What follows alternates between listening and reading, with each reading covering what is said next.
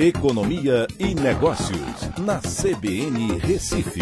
Oferecimento Cicred Recife e Seguros Unimed. Soluções em seguros e previdência complementar. Atena BGA Investimentos, o escritório referência da XP Investimentos em Pernambuco. Olá, amigos. No podcast de hoje eu vou falar sobre o salário mínimo para 2021. O presidente Bolsonaro, no dia 30, assinou uma medida provisória é, reajustando o valor que já estava definido em 1.080 para R$ 1.100, R$ 1.088 para R$ 1.100, né, colocando aí 12 reais a mais é, no salário mínimo. E por quê? Porque a previsão do INPC é que a inflação de 2020 fique em 5,26%. Foi uma elevação que aconteceu nessa previsão. Então, é, esse valor é, ele provavelmente vai ser confirmado quando o índice é, for divulgado para o mês de dezembro, no dia 12. Né? Dia 12 de janeiro vai sair o resultado oficial do INPC para dezembro e para o ano como um todo. Caso fique um pouco acima disso, é, pode ser que o valor do salário passe dos R$ 1.100, mas por enquanto esse é o valor que a gente tem aí é, a ser levado em consideração. É, um fato importante é que cada um real de aumento no salário mínimo, segundo o Ministério da Economia, representa uma elevação de despesas de 351 milhões de reais.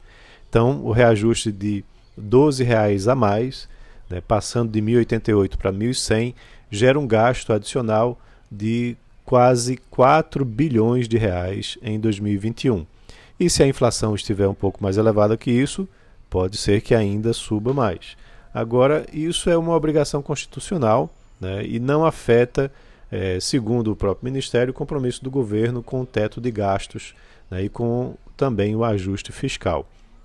É, é importante a gente entender que esse salário mínimo ele não é adotado nacionalmente.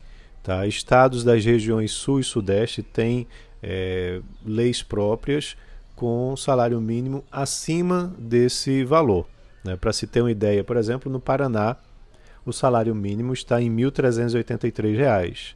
Em São Paulo, ele está em R$ 1.163 e no Rio ele começa em 1.238 e pode chegar até R$ 3.158, dependendo, claro, é, de que segmento, de que área de atuação o profissional pertence.